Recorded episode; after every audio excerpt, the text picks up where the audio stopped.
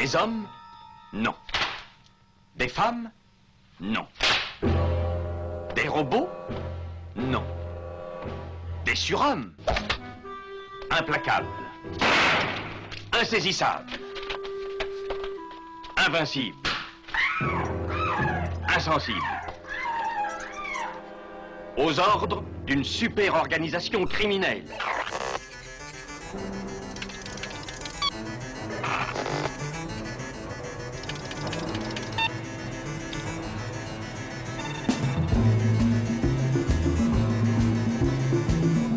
Impossible Rien n'est impossible pour... Culture prohibée. Bienvenue pour ce nouvel épisode de Culture Prohibée. Culture Prohibée, c'est l'émission hebdomadaire de la culture panette du Ciboulot, animée par l'équipe des films de la Gorgone. Sur le site des films de la Gorgone, www.lesfilmsdelagorgone.fr, vous pouvez télécharger nos précédentes émissions déjà diffusées sur cette antenne. Culture Prohibée, c'est aussi un profil Facebook et un blog, culture-prohibée.blogspot.fr.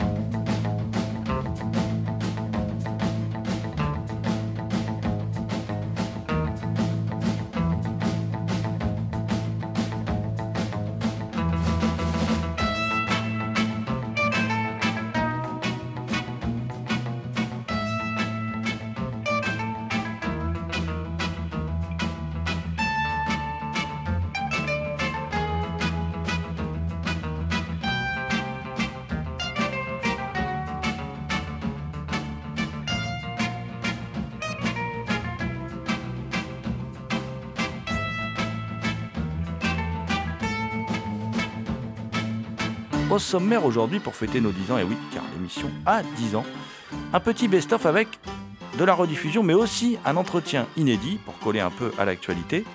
Euh, en premier lieu, au niveau best-of, nous aurons une interview de Costa Gavras, hein, le, réalisateur de Z, du coup de l'aveu.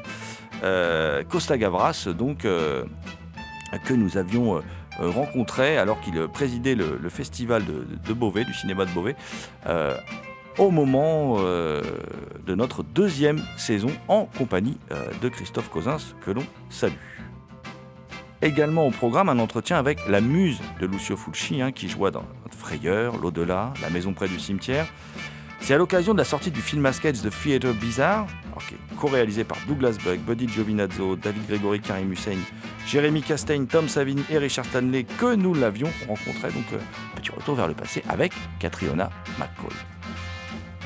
Et enfin, un petit entretien inédit hein, avec Luca Giordini, qui est le patron du jeune label The Omega Production Records, à l'occasion de, la sortie d'une double BO, hein, voilà, comme on faisait autrefois des doubles programmes consacrés à Jean Rollin et consacrés à deux BO de films de Jean Rollin, La Morte Vivante et La Fiancée de Dracula, deux BO de Philippe Daram Daran, je sais pas comment on dit exactement, mais en tout cas voilà, de, de- deux chouettes BO euh, qui sortent normalement là, début janvier.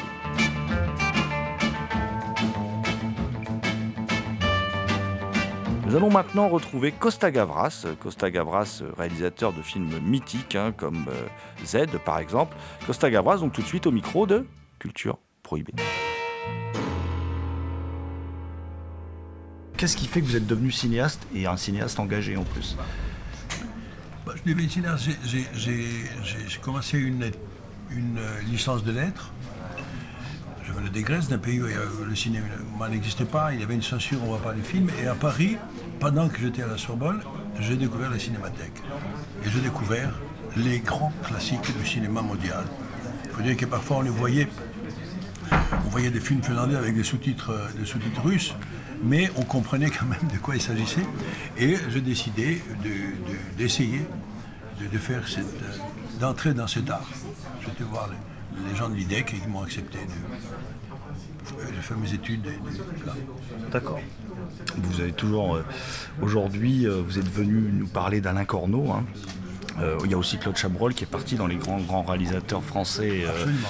Avec Romer, etc. C'est Et une voilà, année très c'est une année très très très difficile. Euh, Est-ce que c'est vous, parce qu'il y a beaucoup de points communs, je trouve, dans vos filmographies respectives, à chacun, et au- y compris un attachement aussi au film noir? Et euh, est-ce que, par exemple, à travers un film comme, euh, comme Le Coup Près, qui était totalement d'actualité, qui l'est toujours, euh, à travers ça, quel regard aujourd'hui vous portez sur ce qui se passe dans la société, la société mondiale et française Actuellement, on a un conflit en France autour des retraites, autour et c'est tout ça, c'est la société libérale qui nous amène à ces extrêmes, quoi. Je vais, surtout parler du, rôle du cinéma dans, dans notre société. Pense que le ci- cinéma est là pour parler des hommes et des femmes, de leurs problèmes, euh, faire euh, rire, pleurer, avoir des sentiments. Et avec ces sentiments, après, il faut ce qu'il veut. Oui, C'est ça, essentiellement, le, cinéma. Et, c'est ça que j'essaye de faire. En plus, je viens de la tradition de la, de la tragédie grecque. Ils ont, quand on pense que ces gens-là ont écrit des pièces il y a 2500 ans, qui se jouent toujours aujourd'hui, et qui se jouent dans le monde entier, et qui sont vus par les gens de tout âge, euh, je me dis qu'ils ont touché quelque chose d'essentiel. C'est-à-dire qu'ils ont parlé des hommes et des femmes, de leurs problèmes et de la société. Voilà. Et je pense que le rôle du cinéma, c'est ça. D'accord. Donc vous, vous êtes pour un cinéma engagé, Enfin, qui soit les en phase sont- avec la Tous les société. cinémas sont engagés. Je veux dire, même les, cinémas, les pires des films, euh, et- on a une responsabilité. On s'adresse à des millions, des milliers, des millions de gens souvent. Donc, on a, alors quand on raconte des imbécilités ou des idioties, euh, c'est aussi engagé, dans l'autre sens. Oui, tout à fait. Euh, quel regard vous portez aujourd'hui sur le fait qu'il va y avoir un, un remake qui va être fait du coup près, par, en plus par un réalisateur intéressant, Park Je dis oui, je dis faites-le, parce que c'est une autre génération, donc une autre sensibilité, et je suis très curieux de voir ce qu'il va faire. Je lui dis d'ailleurs, moi je ne vais pas intervenir d'aucune manière que ce soit, je vais voir le film quand tu l'auras fini. D'accord, oui, bah oui. Euh, actuellement, euh, quels sont vos projets? Est-ce que vous avez encore des. Est-ce que vous préparez un autre film? Est-ce que vous êtes. Si je suis en train d'écrire un scénario, et c'est la période difficile, parce que l'écriture c'est la plus difficile au cinéma, et ben, j'espère qu'on finira avec le, le scénario, je finirai dans à peu près un mois encore, un mois et demi, et puis après qu'on sera la grande aventure de ch- chercher l'argent, Oui, producteurs, etc. Voilà. et puis le mot de la fin, peut-être un petit mot si vous avez envie de rajouter quelque chose. euh, Non, je vais rajouter le fait que, que j'étais formidablement surpris de ce qui se fait ici.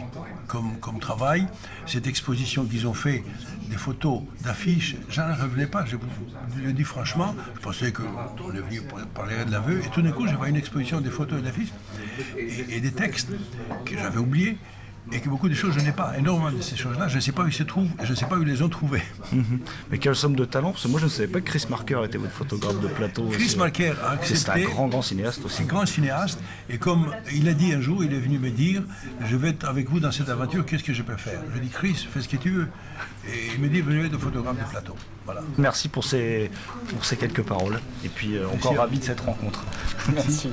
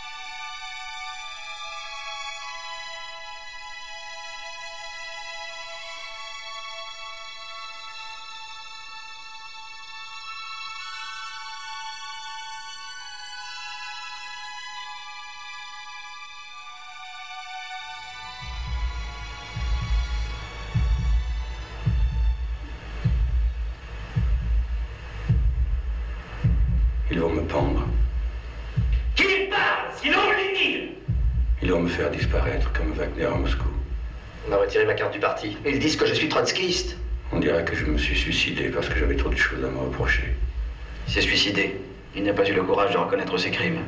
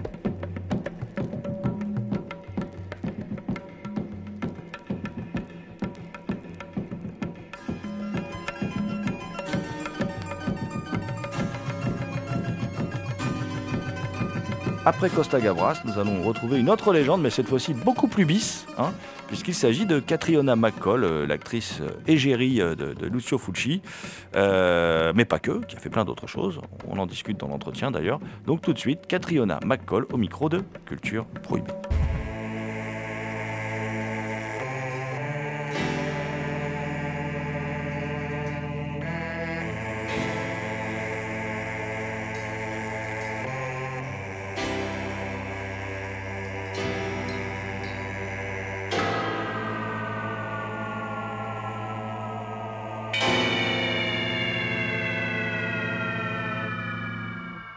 Catriona McCall, alors déjà, pour moi, qui suis un grand fan de Fulci, donc pour moi c'est une rencontre euh, extraordinaire, je suis très content de, de vous rencontrer. Et donc euh, je voulais savoir un peu euh, comment ça se passait le travail avec Fulci, comment, comment vous êtes arrivé à travailler avec Fulci en fait, comment ça s'est passé la rencontre?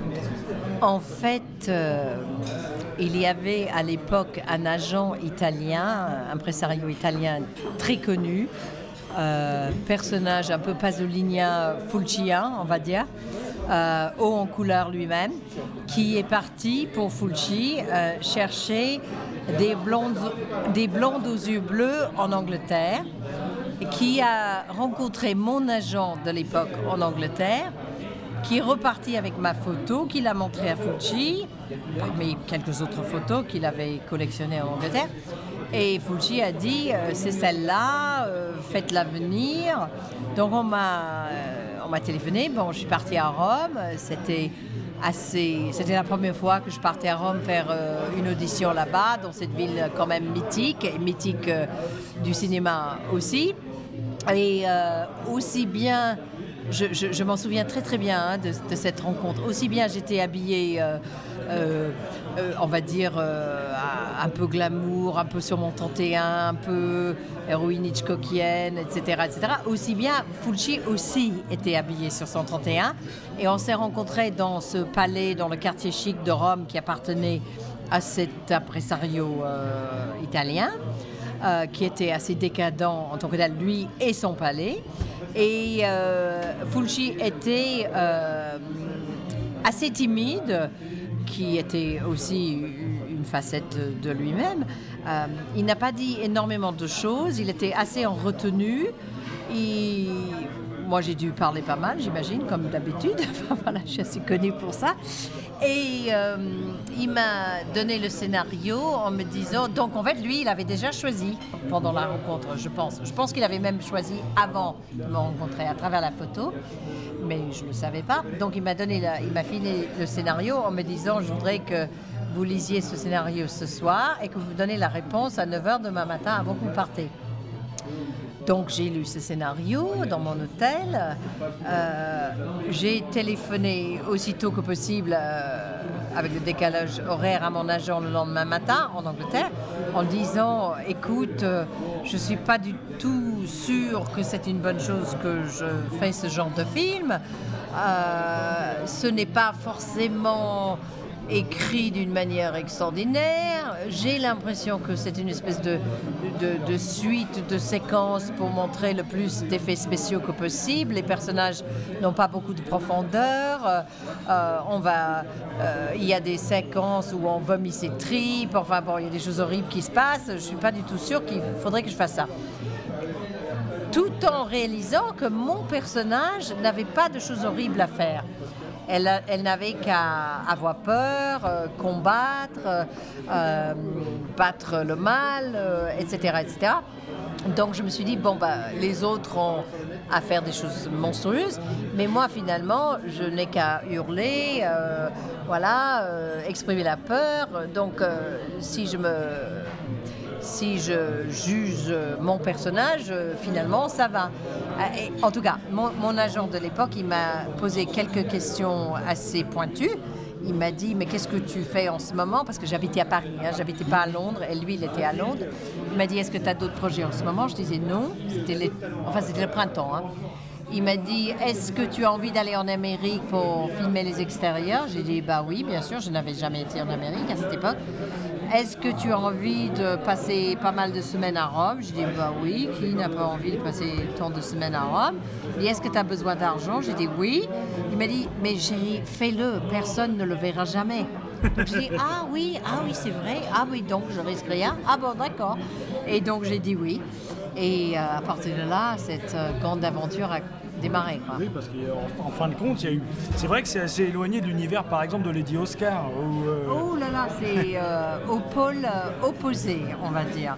Mais bon, Lady Oscar, tout en ayant été une, une autre aventure extraordinaire qui a duré assez, assez longtemps, oui, bah, Jacques Demy, c'était oui, c'était un, un- un- un grand monsieur, un, un grand réalisateur, très connu à l'époque. Bon, je jouais l'héroïne, c'était mon premier rôle au, au cinéma. euh, et j'étais très honorée de faire ça et j'ai adoré euh, jouer ce personnage qui représentait euh, la vertu euh, au plus extrême. voilà, pendant cette période de, la Révolution française. Et, d'ailleurs, cette audition-là était assez folklorique aussi parce que à, l'époque, les, producteurs avaient envisagé de prendre des actrices un peu connues de l'époque. Euh, Je crois que Dominique Sanda avait été évoquée pour le rôle, même Jane Birkin parce qu'il fa- il fallait parler anglais. Et en fait, les producteurs japonais cherchaient euh, une jeune femme pour représenter cette déesse de la manga au Japon, qui, je crois encore aujourd'hui euh, est toujours une, déesse parmi les mangas. Ils cherchaient une, une jeune actrice qui n'avait pas de réputation et en fait, ils ont dit qui a beaucoup, ce, qui a, beaucoup fait rigoler Jacques Demy euh, à l'époque, ils cherchaient une, vierge de 23 ans, tout simplement. Et bon, je ne vais pas extrapoler sur cette histoire-là, mais on va dire que j'étais inconnue et qu'on ne savait pas grand-chose de moi. Donc, euh, j'étais blonde aux yeux bleus, j'étais actrice et j'avais la chance à l'époque euh, de travailler avec un ex-assistant de Jacques Demy. Je jouais un premier rôle à la télévision avec lui. Jacques lui a téléphoné à excéder parce qu'ils n'arrivaient pas à se mettre d'accord sur toutes les actrices, aussi bien en Amérique qu'en Angleterre qu'ils ont vu. Ils en ont vu des tonnes hein, de mon âge. Et euh, ce, cet ex-assistant qui s'appelle Bernard Toublon-Michel, qui est français, euh, il a dit Mais attends, pourquoi tu cherches plus loin? Je l'ai à côté de moi. Je te l'envoie dans le train demain. Et franchement, ça s'est passé comme ça. Donc je suis venue hautement recommandée par quelqu'un euh, en qui euh, Jacques Demy avait grandement confiance. Et à la fin d'une demi-heure d'en- d'entrevue, il a tapé euh, son poing sur la table et il a dit au producteur, si Catherine ne fait pas le film, je ne le fais pas non plus, littéralement. Donc ça, c'était assez choquant. J'ai compris qu'il y avait une certaine tension et tous les producteurs parlaient en japonais. Je ne comprenais pas grand-chose qui se passait, mais en, tout cas, voilà, j'ai eu le rôle immédiatement. Et, et un peu pareil avec Fulci, parce que normalement, quand on passe une audition, qu'un metteur en scène, on ne le sait pas tout de suite si on a eu ou pas le rôle. Mais en fait, les deux fois, oui.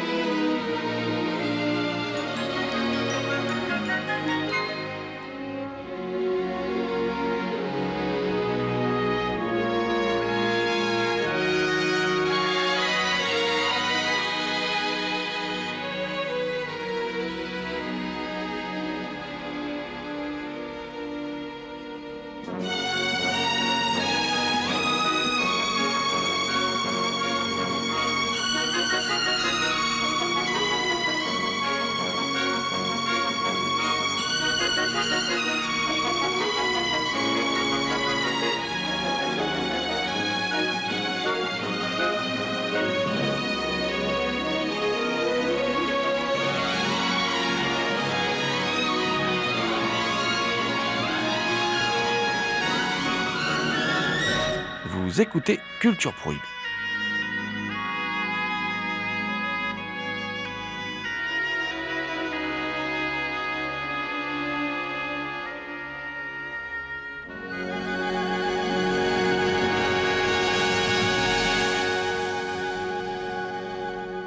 Cette aventure avec Jacques Demy était incroyablement passionnante euh, et excitante et merveilleuse.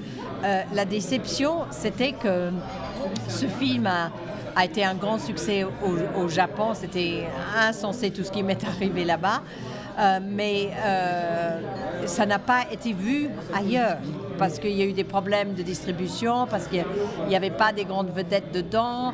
Euh, les distributeurs japonais, enfin c'est ce qu'on m'a raconté, Agnès Varda qui était productrice exécutive là-dessus, m'a raconté que ils demandaient beaucoup d'argent pour distribuer ce film en France. Il n'y avait pas de vedettes dedans.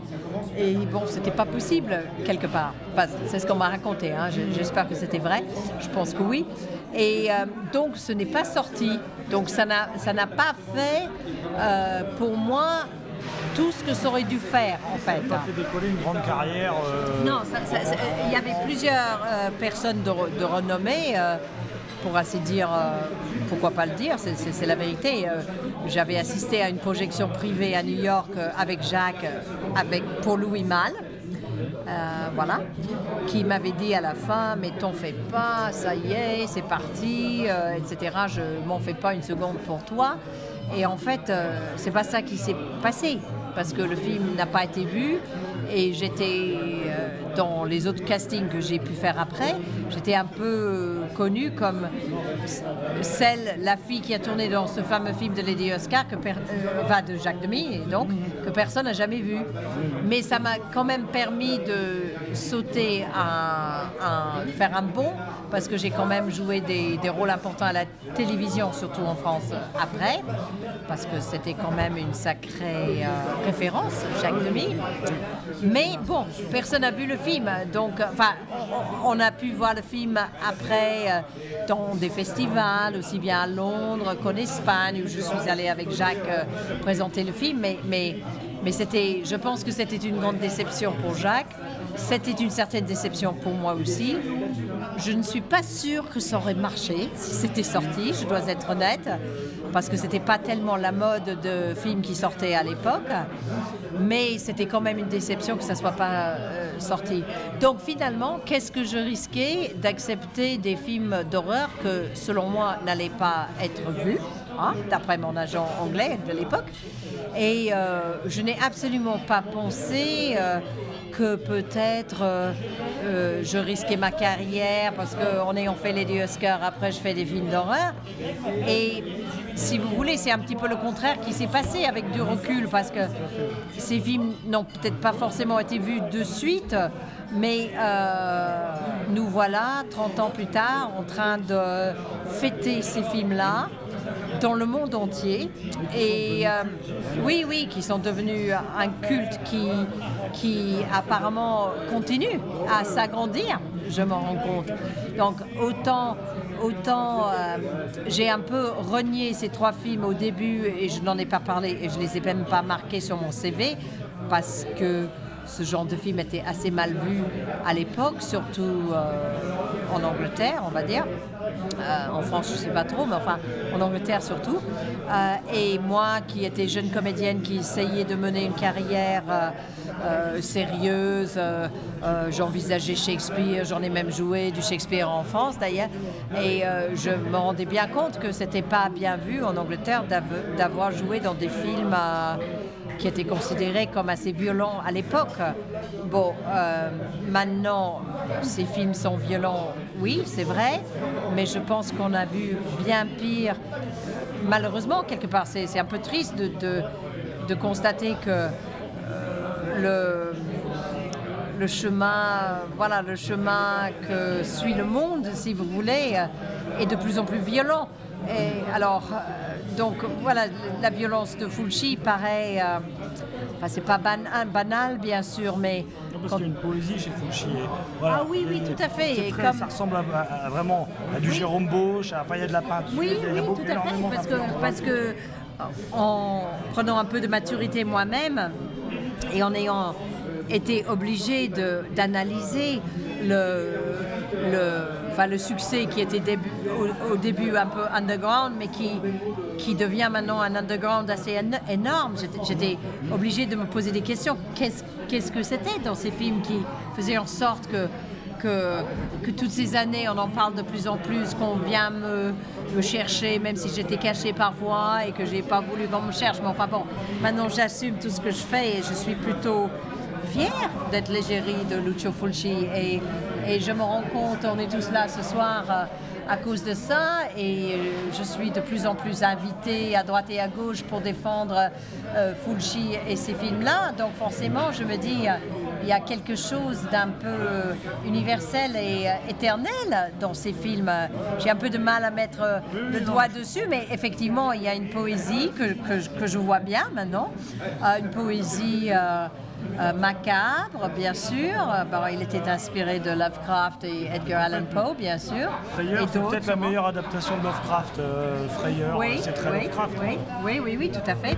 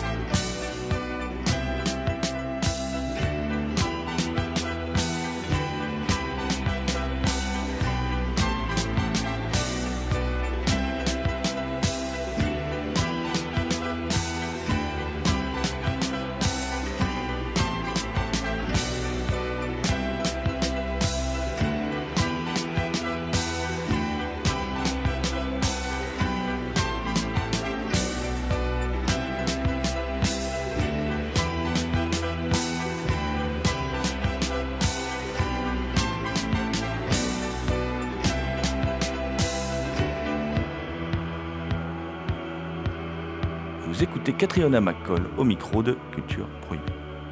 Moi, j'étais pas une grande spécialiste euh, ni de Lovecraft, bon, peut-être un petit peu plus de Edgar Allan Poe parce qu'il était un peu plus connu pour moi en, grandissant, enfin voilà, dans mon enfance. Mais, euh, mais euh, de toute façon, Lucio était quelqu'un de très intelligent, c'était un intellectuel. On- n'arrête pas de me poser des questions sur lui. En fait, il était tout. Et tout, et encore plus que tout, parce que il, reste un mystère encore, c'est un énigme. Il a emporté des secrets avec lui. Mais euh, si je devais le décrire, je ne sais pas s'il y a assez de mots. Il était euh, drôle, intelligent, intellectuel, parfois odieux, euh, torturé, meurtri, déçu, euh, pessimiste, euh, enthousiaste aussi. euh, enfin, j'ai j'ai pas assez de mots pour. Oui, oui, oui, oui. Et un grand sens d'humour, hein, Oui, oui, oui, bizarrement. Dans ses derniers films un peu plus fauchés, il y avait beaucoup d'humour quand il filmait à la fin en camé. Il a fait des films au caméscope à la fin de sa vie, enfin, en oui. et il y avait cet humour noir qui, ressortait en même temps, ce grand pessimisme aussi. Oui, oui, ben, je pense qu'il. Bon, moi, j'ai malheureusement un petit peu fermé la page quand j'ai euh, décidé de ne plus faire de, de films euh, avec lui euh, parce que, ironiquement, je ne voulais pas être euh, labellisée actrice de film d'horreur. Enfin, c'est un peu ironique parce que je suis euh, plutôt connue pour ça. Donc fait, on vous a retrouvé dans Saint-Ange, c'était aussi, euh, Oui. c'était aussi euh, parce que vous aviez joué dans les Oui, Fulci. oui, bien sûr. Oui, mais ça, c'était exprès de ma part et de la part du, du- du metteur en scène, Pascal Logier. Et en fait, c'est le, le premier qui est venu me chercher tant d'années d'après et qui est décidé de me trouver en France parce qu'il ne savait pas que j'habitais en France ni que je parlais français. Oui, c'était quand même. extrêmement bien. D'ailleurs, c'est- Ouais, comment mais- ça se fait que vous parlez si bien français Ah, que- parce que je suis non seulement francophile, mais que euh, je vis en France euh, depuis très longtemps. Euh, je suis venue travailler en France dans mon métier d'avant, ce qui était danseuse classique. hein. J'ai fait un long entraînement très sérieux de danseuse classique, un peu comme les petits rats, l'opéra de, Paris, l'équivalent en Angleterre en tout cas.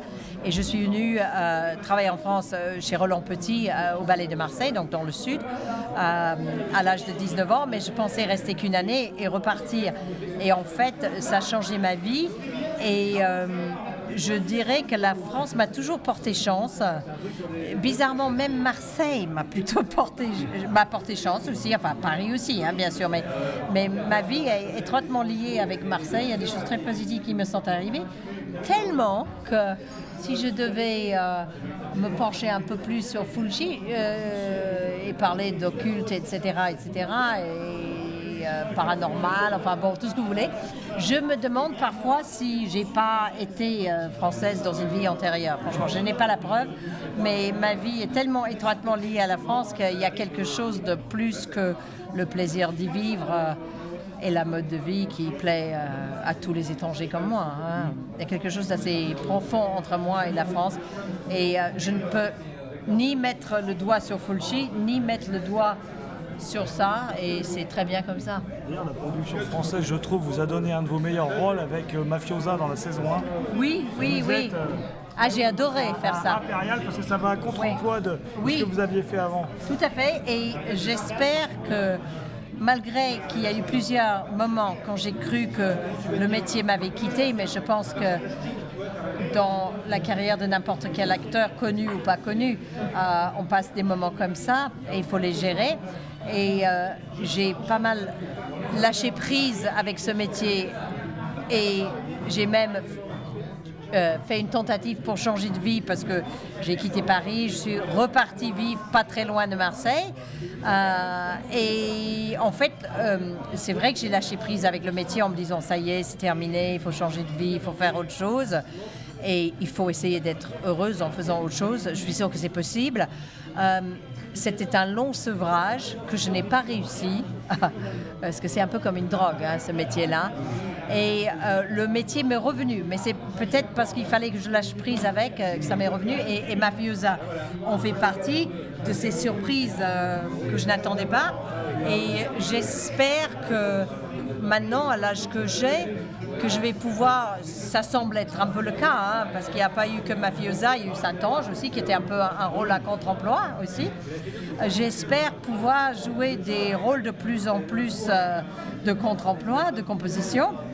D'ailleurs, euh, euh, je vais, comment on peut dire, je vais en- en- en jouer un très beau rôle, euh, pas plus tard que dans une semaine, avec euh, des collègues qui sont avec nous ce soir, dans un film, euh, ce que j'appelle choral, parce qu'il s'agit de, six histoires de metteurs en scène différents, pour la plupart américains.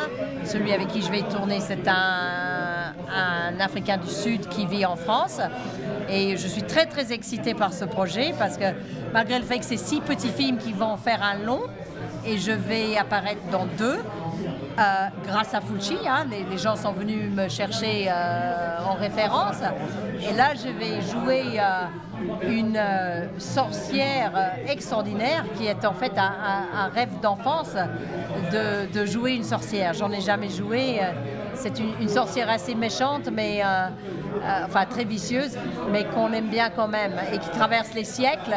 Bon, on n'est pas loin de Halloween aussi, donc euh, voilà, ça rentre tout à fait euh, dans l'époque. Et j'en suis enchantée. Et je vais faire de mon mieux pour faire un sacré personnage et j'espère, que ça va inspirer d'autres euh, metteur en scène de la jeune génération ou pas, pour me proposer d'autres rôles de composition de plus en plus poussés.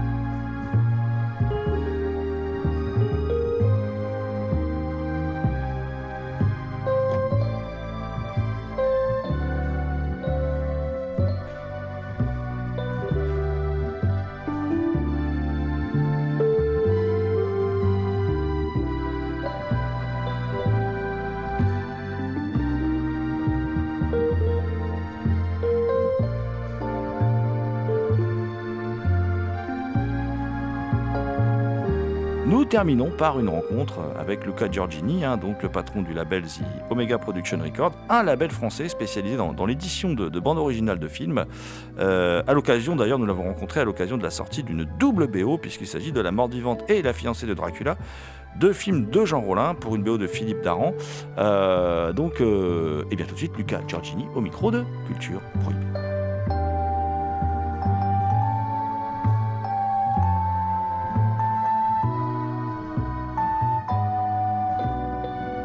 Nous sommes donc en compagnie de Luca Giorgini, qui est le patron hein, de the, Omega Production Records. Euh, bah, tout d'abord, j'ai un peu une double question pour toi. Est-ce que tu, peux nous présenter ben, ce label et puis te présenter également? Alors, on va commencer par le label, hein, le plus important, euh, voilà. Donc effectivement, donc Omega Productions, c'est un label indépendant, euh, vraiment très indépendant, qui est spécialisé dans l'édition de bandes originales de films de genre français. Donc c'est une on va dire c'est une structure euh, qui se veut hommage, à la fois hommage et surtout pour combler les, vides au niveau euh, des, éditions, de l'éditorat. Il y a un vrai vide au niveau de la bande originale déjà de base. Hein. Euh, beaucoup de choses n'ont pas n'ont pas été éditées. Qui plus est de la bande originale de genre française, enfin de films français. Effectivement, là, on se retrouve dans un marché de niche, hein, vraiment de niche, où il n'y a strictement strictement rien. Si quelques éditions moderne, je pense notamment à Revenge ou ce genre de choses. Et sinon, on se retrouve avec un vrai vide culturel. Donc, euh, ce label a été ouvert euh, officiellement le, 22 juin 2017 avec la sortie euh, du Lac des Morts Vivants, de la bande du Lac des Morts Vivants, composée par Daniel White. Et effectivement, à partir de là, l'idée de collection à la base n'avait pas été mise en place. Et on s'est retrouvé avec de la demande, étonnamment, plus que ce que moi, en tout cas, j'imaginais à partir de là est née vraiment l'aventure euh, Omega Production, euh, tout ce qui s'ensuit actuellement. Voilà, dans les grosses en tout cas, c'est ça. Et euh, on espère que ça durera autant que le marché le permettra. Mais toi, tu es un collectionneur aussi à la base. Tu es, un passionné de musique. collectionneur. Hein. Hmm. Effectivement. Je suis collectionneur. j'ai actuellement, bon, j'ai 23 ans. J'ai eu mes 23 ans. Et j'ai fait pendant 7-8 ans, effectivement, de la, collectionnite aiguë, plus qu'autre chose, hein, euh, où compulsivement, je me retrouvais à acheter euh, tout ce qui était euh, édité précédemment et tout ce qui sortait. Hein, Il y a vraiment actuellement un marché qui se développe, surtout outre-Atlantique. Et que ce soit pour les États-Unis, l'Italie surtout, ou d'autres, hein, je, je, bouffais du disque chaque jour, chaque jour, chaque jour, chaque heure qui passait, je bouffais du disque. Et je me retrouvais effectivement dans cette spirale où euh, j'ai voulu monter moi-même euh, ma structure, euh, voyant que certaines choses ne bougeaient pas. je pense notamment encore une fois au lac des morts vivants où j'attendais impatiemment sur mon fauteuil que la bande originale sorte. Et je me suis retrouvé à me dire pourquoi pas effectivement éditer moi-même vu que ça ne se fera peut-être jamais, peut-être dans 10 ans, dans 20 ans. Donc autant le faire. Donc oui, oui, je suis collectionneur à la base, compulsif, c'est important de le rajouter qu'autre chose, euh, où je me retrouve à bouffer du disque euh, à gogo.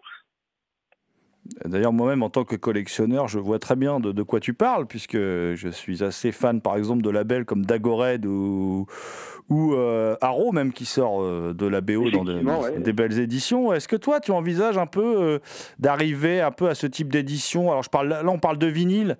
c'est vrai que là, vous faites du CD, surtout dans la boîte. Est-ce que toi, tu envisages de, de passer au vinyle ou pour l'instant, tu restes sur le CD parce que économiquement, c'est plus viable? En fait, euh, il se trouve que pour nos quatre premières sorties, nous, nous avions euh, effectué en collaboration avec, euh, avec Specific Bis, un beau label édité par Florian Schall, que je salue au passage. Et il se trouve qu'effectivement, euh, on avait fait une collaboration. Moi, je gérais le CD avec la structure Omega Production Records et Specific Bis, qui était donc dirigé par Florian, euh, dirigeait euh, les éditions vinyles.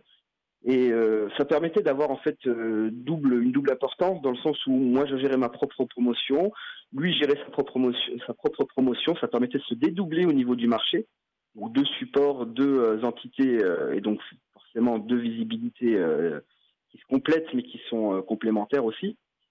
Et il se trouve qu'effectivement, au bout d'un moment, nous avons arrêté ces derniers temps pour diverses raisons. Voilà. Euh, nous avons arrêté de collaborer, ce qui fait qu'actuellement nous nous retrouvons uniquement avec du CD, avec des collections qui sont destinées au CD. Euh, mais nous envisageons effectivement dès avril 2019 euh, une édition vinyle pour un titre assez spécial que nous avons déjà signé il y a peu de temps. Nous préparons depuis un an. Donc le retour au vinyle va se faire progressivement, soit par des, titres qui sont porteurs. Je me verrais mal éditer euh, certains titres euh, très chaotiques, euh, notamment dans les comédies franchouillardes, à des éditions à 1000 exemplaires, même 500, tout simplement parce que le marché ne le permettrait peut-être pas. Et on reviendra sur des gros titres qui le permettront, tout simplement, et peut-être voir même des coffrets, des compilations par la suite. Nous attendons de voir effectivement comment le marché se développe et quelles sont les réponses tout simplement de nos clients, des attentes tout simplement face à nous. Euh, voilà, le but ce n'est évidemment pas de- d'inonder le marché avec des éditions euh, qui coûtent euh, assez cher comme certains éditeurs malheureusement le font. Et on se retrouve avec du surstock. Le but c'est vraiment de répondre à une certaine demande dans les mesures du raisonnable, de manière assez artisanale au final. On nous qualifie beaucoup ça, que ce soit pour mon graphiste, que ce soit pour toutes les entités. On nous qualifie vraiment d'artisans qui avançons avec le cœur et l'âme pour ces éditions. En, en tout cas, euh, moi, je, je- je félicite, je te félicite parce que tu es très jeune. Se lancer dans une telle aventure aussi jeune, c'est c'est courageux. hein, euh, voilà. C'est c'est pas, c'est pas forcément évident. Euh, alors, quand on va sur le site, euh, on peut voir qu'il y, a- il y a différentes collections.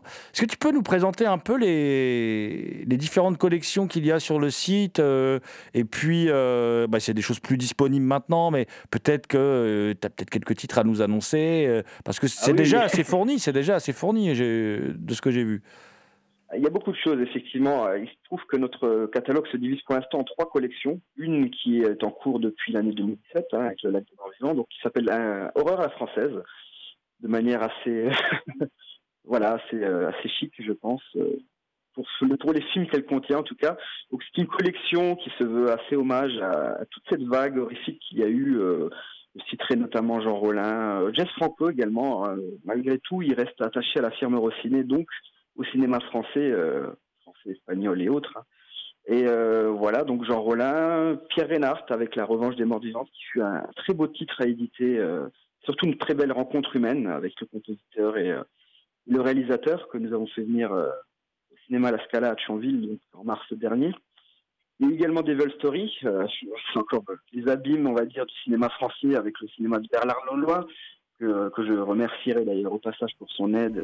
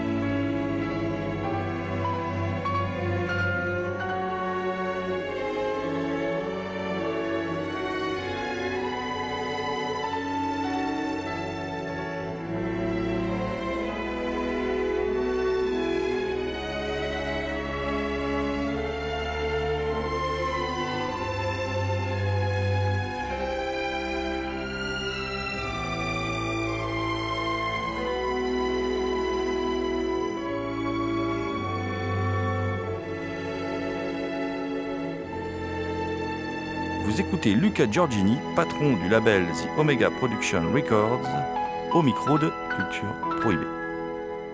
Il y a également eu, euh, encore là, un titre encore plus spécifique au cinéma de genre français euh, qui s'intitule donc Man Mutilator, en complément de la BO de Trépanator. euh, où là, nous avons visité Norbert Moutier dans ses premiers émois avec la caméra Super 8. Donc, c'est fait une édition assez difficile à mettre en place, tout simplement, parce qu'il a fallu retrouver les ayants droit, hein, retrouver un ayant droit d'un compositeur ami de, de- Norbert pardon. Euh, c'est assez difficile euh, sans les réseaux sociaux, sans ce genre de choses. Euh, ensuite, la restauration euh, qui est assez difficile également, parce que les pistes n'étaient pas de très bonne qualité. Mais voilà, c'est une collection vraiment qui brasse à la fois le cinéma de série B, voire Z, pur et dur, comme nos amis de Nanarland aiment euh, effectivement euh, en parler, mais également d'autres titres euh, comme Jean Rollin, qui beaucoup plus poétiques, qui n'ont plus rien à voir, en tout cas de mon point de vue, avec, avec le cinéma de, de Moutier, par exemple. On n'est plus du tout dans la même catégorie, mais ça brasse tout ce concept de cinéma vintage, entre guillemets. on a toujours une certaine nostalgie en regardant ces titres, au-delà au-delà des qualités intrinsèques du film, évidemment, mais on a toujours une certaine nostalgie, voire... voilà, il y a quelque chose qui fait que un sentimentalisme, euh, où on a presque de l'affection pour ces titres. Et c'est dans cette optique-là que la collection a été ouverte, avec notamment la, la bande originale du Lac des Morts Vivants, qui fut euh, no- notre premier succès, sold out en trois mois, euh, dans nos stocks. Euh, je sais que chez le distributeur, c'est parti assez, vite également. Donc voilà pour la collection Aurore à la française, qui va se développer vraiment dans tout ce que le cinéma français euh, de genre a pu permettre dans, la vague horrifique entre 1960, euh, euh, ouais, qui démarrer ça effectivement en 1960 avec Les yeux sans visage de Maurice Jarre, jusqu'à euh, jusqu'au début des années 90, euh, voire mi-90. Donc ça laisse vraiment une, belle tranche, une belle tranche d'années pour pouvoir effectivement creuser, creuser, creuser, toujours creuser au plus profond des choses pour éditer au mieux surtout et dans des collections qui se veulent respectueuses du travail des compositeurs afin les mettre en avant. Donc ça c'est effectivement la collection Aurore à la française. On se retrouve également très vite avec une nouvelle collection qui va avoir lieu, qui s'appelle Nouvelle Vague Horrifique. Donc là, c'est la collection qui fait suite à Horreur à la française, où là, on reprend le cinéma français, la nouvelle vague horrifique qu'il y a eu euh, à partir euh, des années 2000, euh, notamment avec le film Haute Tension d'Alexandre Aja. Pour l'instant, nous n'allons pas l'éditer, hein, ce n'est pas prévu. hein, voilà, toujours mieux d'en parler, mais euh, effectivement, ça démarre à partir de ce titre. Et nous allons euh, effectivement chiner quelques titres par-ci par-là qui sont assez populaires et que j'apprécie beaucoup. Euh, Dois-je effectivement révéler qu'il y aura un titre assez représentatif de cette collection qui va être édité en, premier volume? Hum, Date de 2008, euh, voilà, je, pense que beaucoup sauront de quoi- quel film je parle. La promotion commencera officiellement à partir du mois de, du mois de janvier, je ne le révélerai pas avant, mais euh, petit indice, ça date de 2008 et il y a plusieurs éditeurs qui ont tenté de la, sortir. Après un an de négociation, nous avons eu euh, enfin les droits euh, à fois de. Voilà, je peux citer effectivement Esquad, c'est un premier indice. Mais euh, effectivement, voilà, nous avons eu enfin les droits, nous travaillons main dans la main avec les compositeurs pour que les éditions sortent. Donc ce sera une très belle collection avec une nouvelle, nouvelle charte graphique hein, qui se voudra plus moderne par rapport à celle qui est en cours. Euh, à nouveau rendre hommage à toutes ces partitions qui n'ont pas eu la chance d'être éditées euh, à ce moment, à, à cette époque. hein, qui- le marché n'était tout simplement pas porteur euh, d'un point de vue, euh, point de vue de ces bandes originales. Et ensuite, il y a effectivement une troisième collection qui viendra en juin, en juin 2019. Donc, très belle collection Amour à la française. Donc, je pense que le titre veut tout dire. Là, ça brassera un cinéma qui se veut polisson, érotique, pornographique, tout ce qui fait plaisir à voir, si j'ose dire. Et là, on brassera euh, toutes les années folles du cinéma français, euh, notamment euh, toutes les années 70. hein, la filmographie de Gérard euh, la filmographie également de Jess Franco, il faut, bien citer à nouveau, hein, il a participé à, cette vague. Des compositeurs comme euh, Alia Wisniak, là, je voudrais effectivement parler de la bande originale de Joy et la suite avec. Je parlerai également de Daniel White, qui à nouveau euh, qui a tellement travaillé main dans la main avec Jess Franco qu'il a établi euh, une relation dans tous les styles, euh, même de la comédie, etc. Donc indéniablement, il y aura du Daniel White, compositeur que j'apprécie énormément, que j'ai la chance vraiment de, pouvoir rendre hommage aujourd'hui. Et il y aura surtout, il y aura surtout le compositeur Yann Treger, hein, Yann Treger qui est le, un des grands de la librairie française, notamment Christian Bruno ou euh, Daniel White à nouveau. Donc c'est vraiment une chance de pouvoir brasser euh, pour l'instant trois collections, euh, trois genres, trois entités vraiment différentes qui se rejoignent petit à petit par-ci par-là, qui s'entremêlent. Voilà, c'est trois premières collections pour le moment. Bah, c'est- un beau programme déjà. Il y, a il y a de belles choses.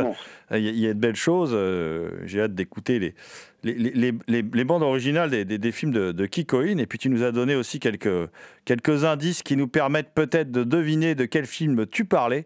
Euh, en tout On cas, s'en doute. Hein. Voilà, mais bon. 36 000, on va laisser nos, nos auditeurs réfléchir, nos auditrices et auditeurs réfléchir. Euh, comment font nos auditrices et auditeurs qui voudraient justement se, procurer les, titres de, ton catalogue Alors, il y a effectivement différents moyens. Le plus simple, euh, c'est le, direct, hein, le e-commerce direct. C'est-à-dire que euh, c'est de se rendre sur notre site, fouiller un petit peu les, deux les trois catalogues. hein. Bon, un qui est rempli pour le moment, qui s'appelle Aurora française. Euh, et voilà, donc il y a possibilité de commenter directement chez nous. La livraison se fait sous deux jours avec quelques goodies à l'intérieur, tout ça pour évidemment, voilà, euh, vendre un CD c'est bien, mais euh, il y a autre chose avec, hein, il y a l'aspect euh, humain, etc. Donc j'aime offrir des cadeaux, ce genre de choses, toute, une gamme de choses, de, de stickers, etc. Ou alors directement aux enseignes, certaines enseignes, je citerai notamment Metaluna, comment ne pas citer Bruno et Metaluna évidemment, où là vous pourrez retrouver effectivement ces produits-là, enfin notre gamme, en tout cas ce qui reste, hein, parce que le lac des morts vivants, je crois que Bruno n'en a plus actuellement, ça devient, ça devient assez rare. Mais de toute façon, entre guillemets, il y aura un repressage euh, bien plus tard. J'en parlerai à nouveau bien plus tard. Euh, sinon, euh, diverses boutiques, que ce soit en ligne ou physique. hein, je, citerai surtout nos amis de Music Box Records, qui est également un label indépendant, cette fois-ci dans une autre branche du cinéma français, je pense Francis Lay et compagnie, hein, qui nous a quittés d'ailleurs dernièrement. Voilà, on n'est plus du tout dans le cinéma de genre. Ils ont édité Re- Revenge, moitié France, mais euh, eux ont vraiment su euh, venir vers nous pour euh, justement tendre une main vraiment très favorable pour dire voilà, vous voudrez distribuer vos produits. Donc c'est vraiment une chance qu'on a de travailler parfois avec ces éditeurs-là que j'apprécie énormément en tant que consommateur, en tant que, en tant que fan à la base. hein. Donc travailler avec eux, c'est évidemment une chose qui va au-delà de, de l'aspect commercial. Et ou sinon, pour, euh, pour accentuer encore la chose, euh, il y a de la distribution qui se fait évidemment euh, dans les magasins. On aime ou qu'on n'aime pas, ça c'est encore autre chose, mais comme la FNAC, Amazon, qui ont leur politique de prix, etc., mais qui relèvent d'une certaine visibilité ou si la personne n'aurait pas entendu sur les réseaux sociaux ou sur divers médias que nous sortons ce type de produit, il pourra retrouver directement dans son magasin préféré à côté de chez lui quelques exemplaires euh, de nos collections euh, suivant l'écoulement des stocks.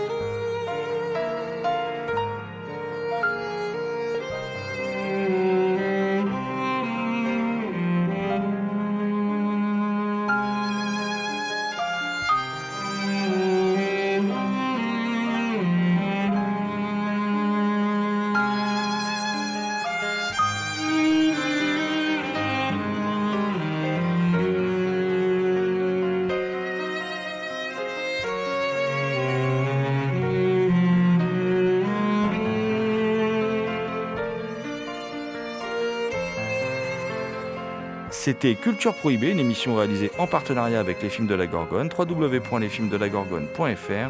Toutes les réponses à vos questions sont sur le profil Facebook et le blog de l'émission culture-prohibé.blogspot.fr. Culture Prohibée est une émission préparée et animée par votre serviteur Jérôme Potier, dit La Gorgone, assisté pour la programmation musicale d'Alexis, dit Admiral Lee, et puis à la technique, The Last But Not The Least, je veux bien sûr parler de Léo Magnin. Salut les gens, à la prochaine.